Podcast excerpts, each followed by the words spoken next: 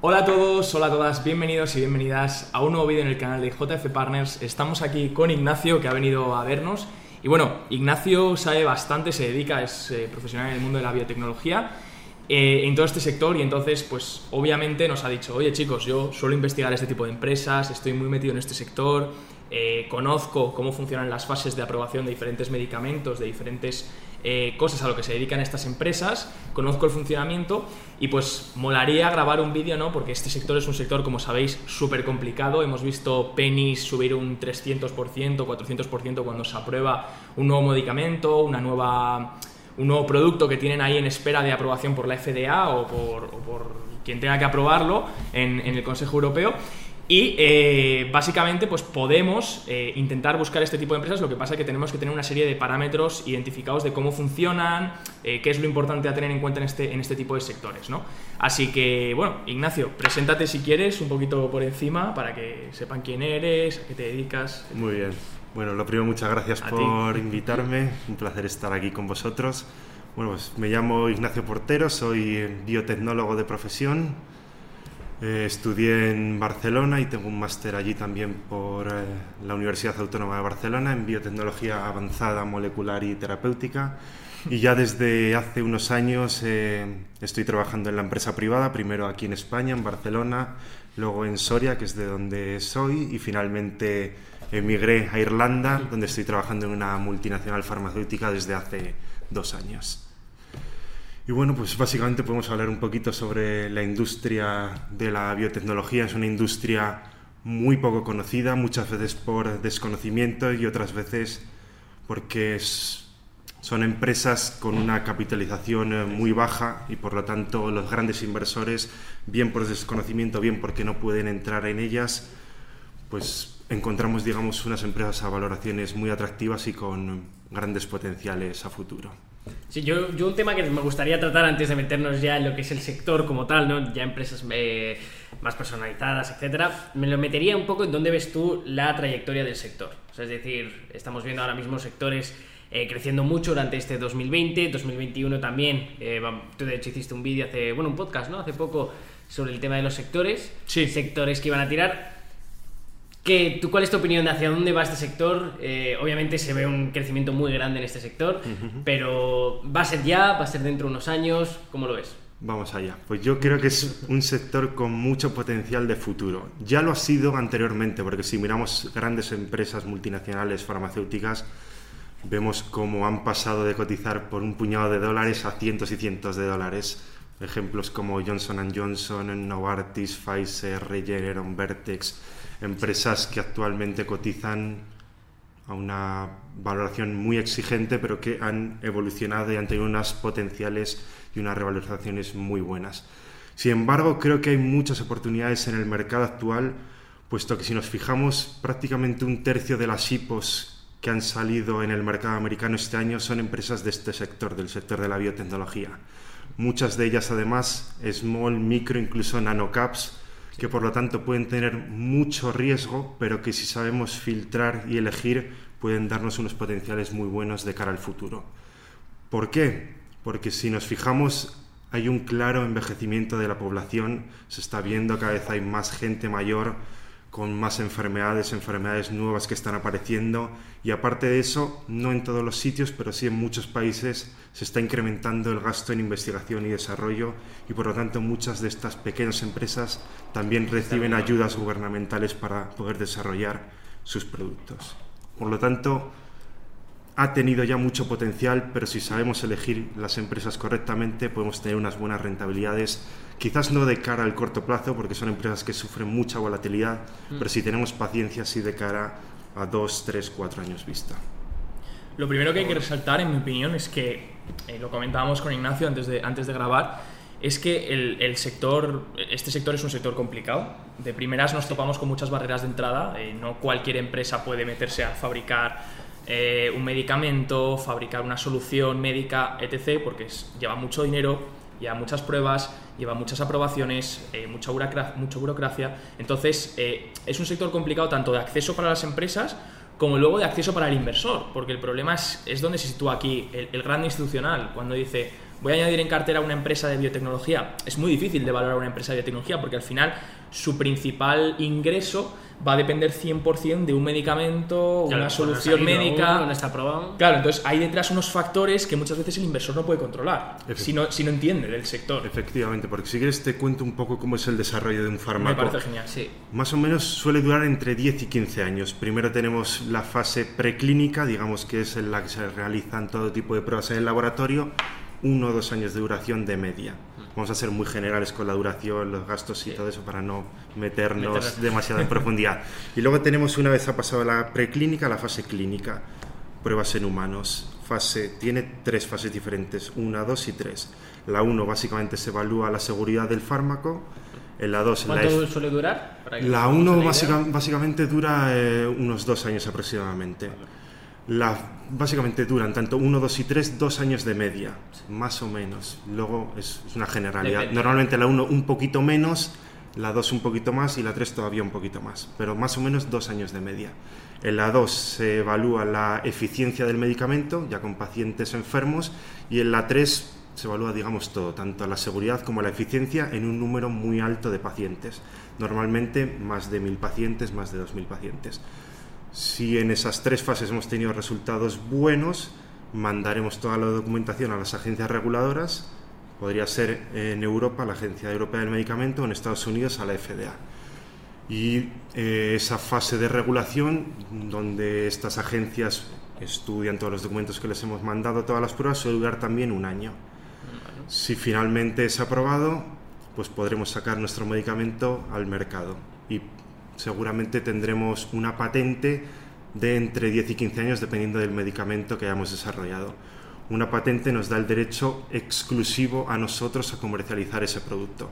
Entonces, aproximadamente de media, de más de 10.000 productos que empiezan la fase preclínica, al final solo tenemos uno que es aprobado. Es decir, muchas empresas tienen un Claro. gasto terrible en investigación y desarrollo y al final la mayoría de ellas no consiguen sacar ningún producto al mercado. Ese es el problema de la biotecnología. Mucho gasto en I+D y en la mayoría de casos muy pocos ingresos. Por lo tanto, muchas de ellas tienen unos niveles de deuda muy altos o pueden diluir al accionista porque necesitan mucho dinero y finalmente si el producto no es aproba- aprobado, pues pueden quebrar y eso es un problema. Por lo tanto, de ahí que haya que filtrar muy bien en qué empresas nos podemos meter. Totalmente. ¿Y hay alguna serie de patrones que podamos observar de cara a saber si un medicamento va a ser aprobado? ¿O, o eso nunca.? Por ejemplo, que te fijarías en una empresa que ya tiene un medicamento aprobado, eh, cogerías una empresa que a lo mejor no tiene medicamentos aprobados pero ha llegado a la fase 3. Eh, ¿Cómo intentamos reducir nuestra probabilidad de fallo en ese sentido para no coger una empresa que realmente llegue y a lo mejor, pues como hemos comentado algunas empresas antes, de que de repente la FDA no aprueba el medicamento y vemos un Baja. premarket de una caída de un 40%, 50%? ¿Cómo, cómo evitamos, cómo intentamos evitar esas cosas? ¿Qué, qué- qué nos fijamos? ¿En, en el propio producto, que ya tenga un producto eh, aprobado? O, o- Vale, una serie de patrones muy sencillos que podamos seguir como regla general. Lo primero, me gusta mucho que tengan ya algún producto aprobado, sea en Europa, sea en Estados Unidos y si es en ambas, mejor que mejor. ¿Para qué? Para que no solo tengamos gastos en el desarrollo de nuestros fármacos, sino que podamos tener algún ingreso. Y por lo que tanto, esos ingresos puedan eso cubrir es, ese que con gasto esos del ingresos nuevo- podamos cubrir los Claro. gastos en el desarrollo de otros fármacos. Claro. O sea, algún producto aprobado en Europa, en Estados Unidos o en ambos. Y luego nos tenemos que fijar mucho que el resto de productos que están en desarrollo estén en fase 3 o como mínimo en fase 2. Vale. ¿Por qué? Porque si están en fase 3, eso supondría que en 1, 2, 3 años máximo esos medicamentos puedan al salir al mercado y puedan darnos unos ingresos extra. Normalmente cuando un producto está en fase 3 tiene más de un 80% de probabilidades de que sea aprobado por la agencia reguladora. Por tanto, nos interesa mucho que tenga algún producto en fase 3 o si no nos importa dejar el dinero un tiempo y pensar todavía más a largo plazo, alguno en fase 2. Pero si es en fase 3, mejor. Y luego otro parámetro que me gusta mucho, que sean empresas que no tengan demasiada deuda. Pues si tienen demasiada deuda muchas veces pueden tender a diluir al accionista o si hay un fallo en una de esas dos fases incluso pueden quebrar. Entonces ese sería un problema muy grande para nosotros. Entonces, producto aprobado, la mayoría de ensayos fase 3 o mínimo 2 y no demasiada deuda.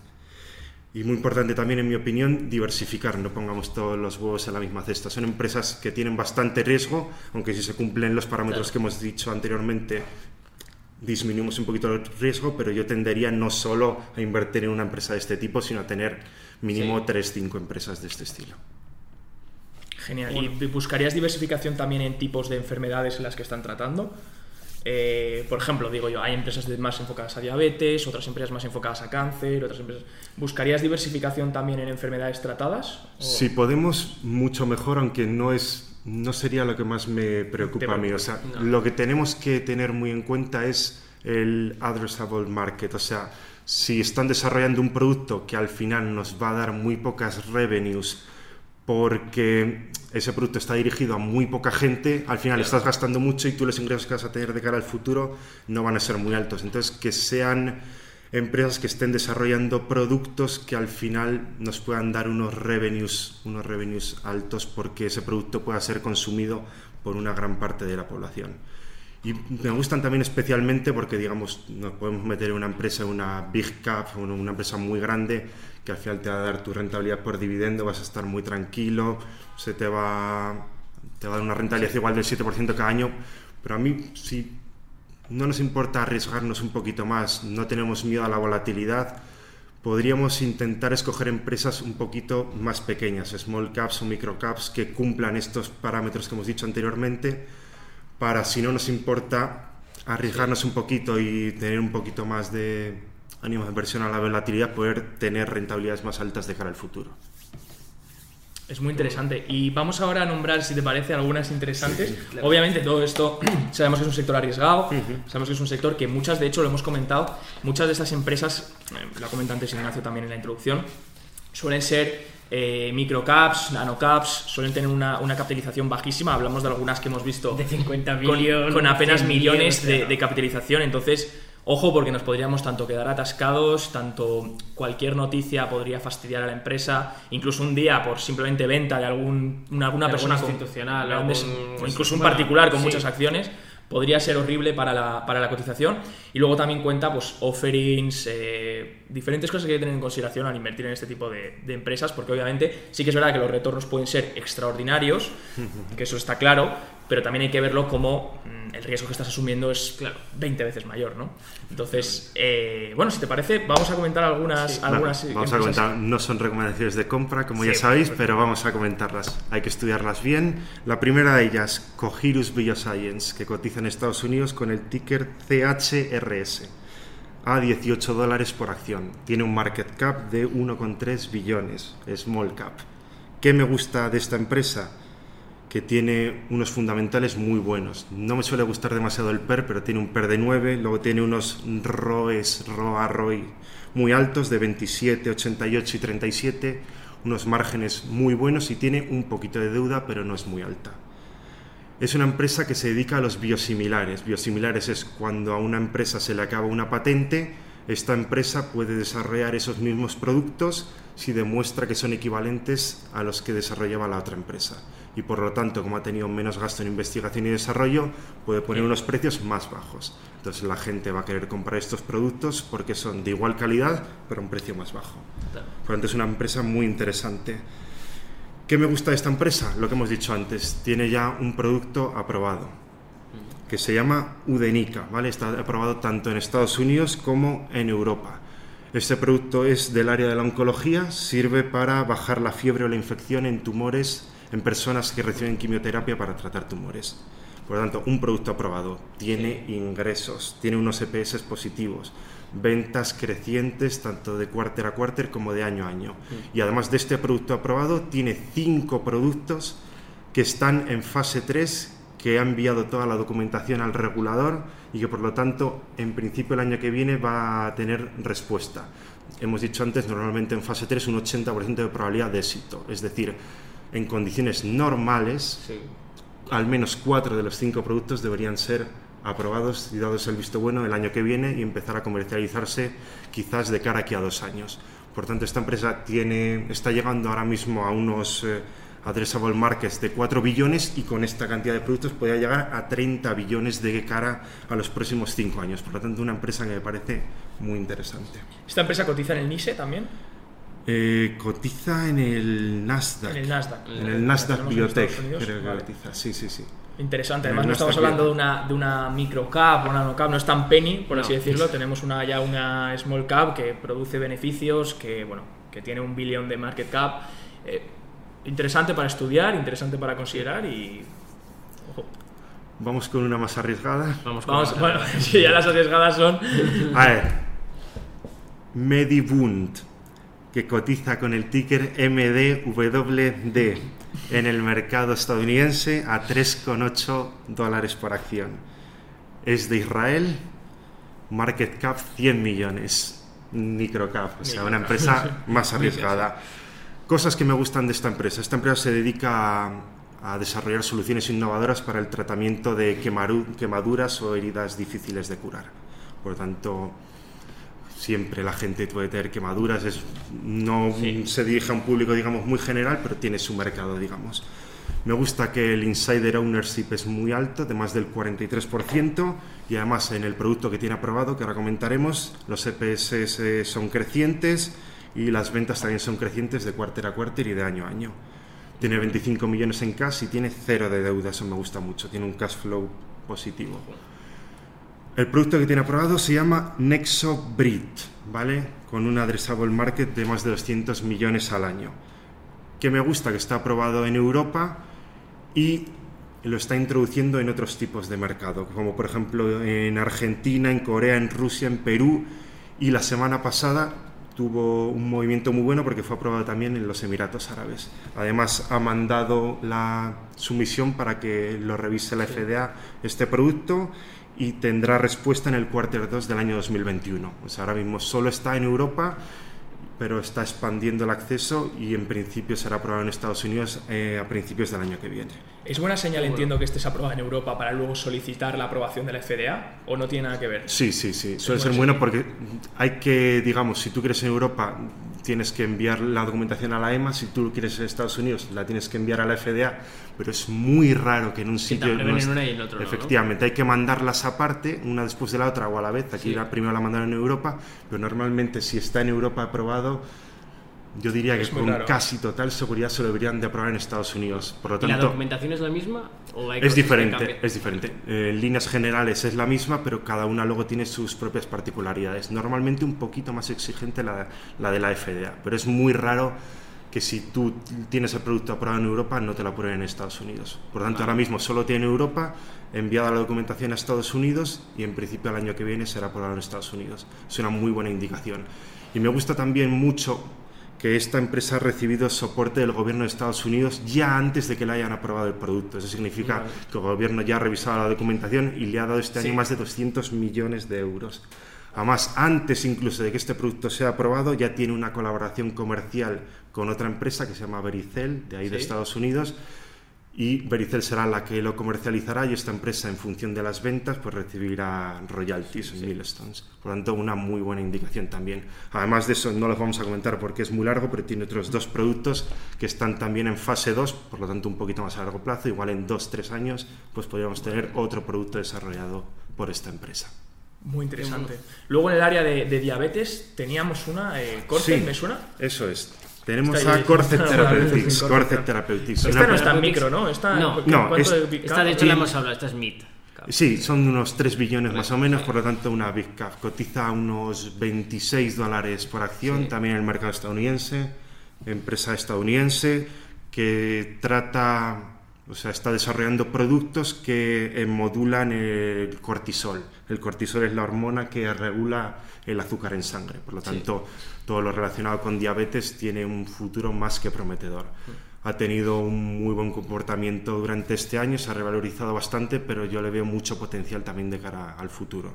Tiene unos fundamentales muy buenos, tiene 400 millones en cash, cero deuda también, me encanta eso, que haya dinero en caja, que no haya demasiada deuda. Lo mismo EPS crecientes, ventas crecientes de cuartel a cuartel y de año a año, unos retornos brutales, todos positivos por encima del 20%, profit margin muy bueno, está a punto también de romper máximos históricos, no miro mucho el técnico, pero en este caso también es muy bueno, y lo mismo de siempre, un producto ya aprobado, en este caso se llama Corlim, que regula la hiperglucemia en diabetes de tipo 2, está ya aprobado por la FDA, por lo tanto ya está comercializado. Sí. Por lo tanto, tiene gastos en productos que está desarrollando, pero ya tiene un- unos ingresos recurrentes, tiene unos EPS positivos y un cash flow positivo también. Y además de eso, se dedica a tratar eh, lo que hemos dicho antes, eh, desarrollar moduladores del cortisol en diferentes ámbitos.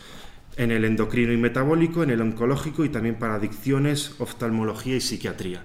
En todas esas áreas tiene productos que están entre la fase 2 Y la fase- en la fase 2 en proceso o la fase 3 también en proceso o a punto de acabar. Eh, prácticamente unos 5, 6, 7 productos entre fase 2 o fase 3. Por lo tanto, lo mismo, de cara quizás no a un año tendría un producto aprobado, pero de cara a 2, 3, 4 como mu- años como mucho, podría tener, además del producto que ya tiene aprobado, pues por lo menos yo calculo entre 3 o 4 productos más. Por lo tanto, una empresa que también puede Sí. tener un muy buen comportamiento de cara al futuro. Si tenemos paciencia, hay que recalcar que este tipo de empresas pueden tener empresas sí movimientos de- y mucha volatilidad en el corto plazo sin noticia aparente. Pero si tenemos paciencia, si baja, podemos poner a la baja incluso. Y de cara al largo plazo, en mi opinión, son empresas que pueden tener mucho potencial. Muy bueno. ¿Y alguna que digas... eh, Bueno, es que claro, luego tienes, luego tienes las arriesgadas.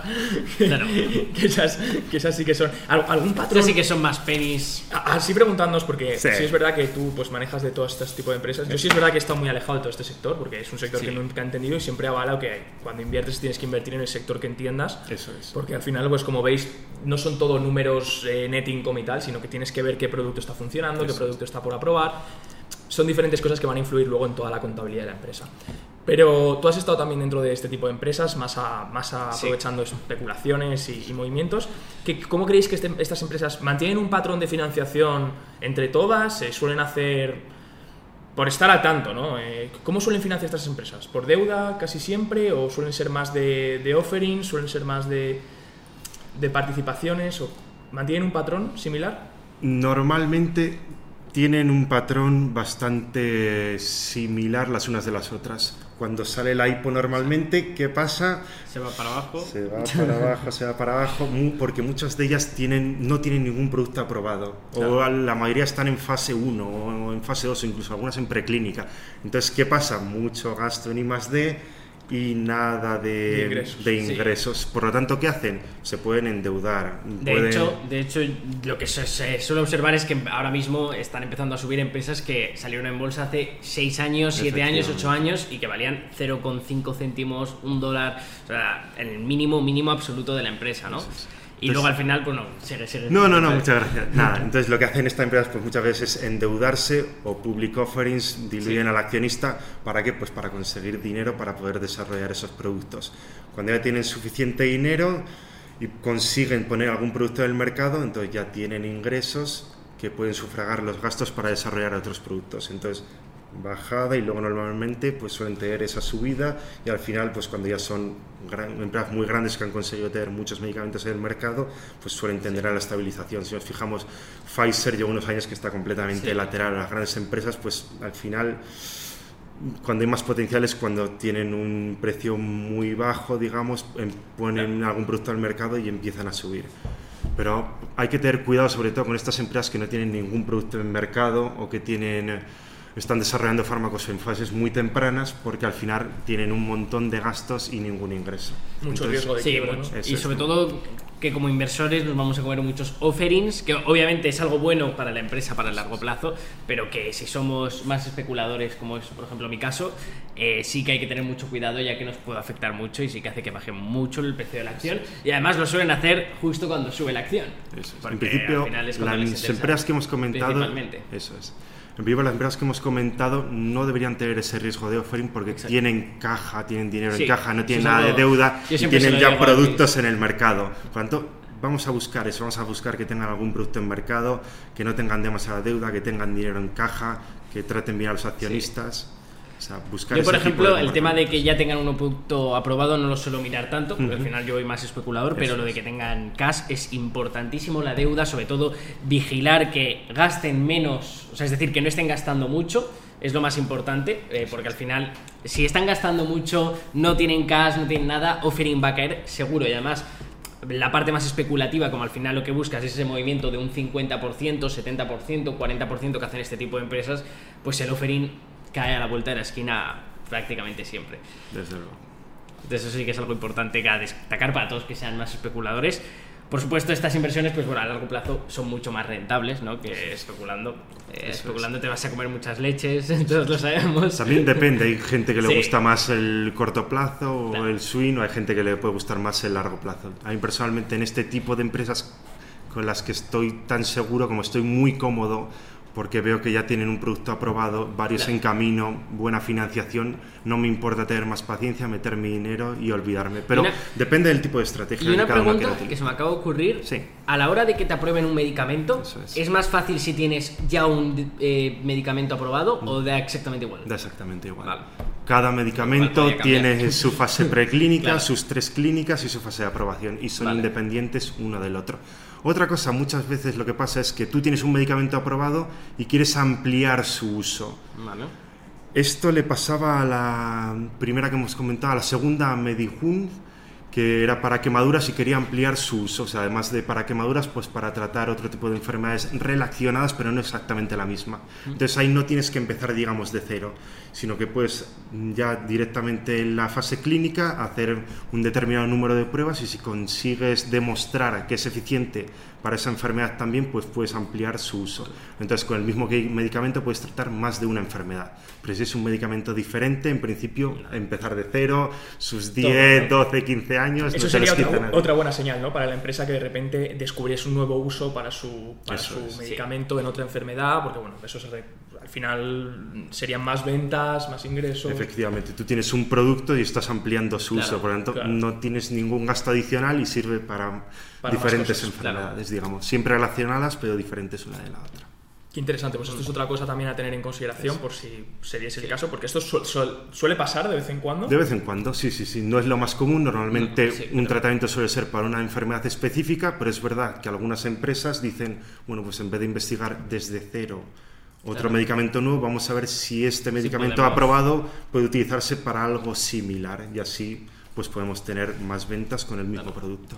Perfecto, Ignacio. Pues ¿te apetece que comentemos alguna empresa más o...? Bueno, podemos comentar alguna más. Alguna Una más. ya para volvernos locos, muy arriesgada.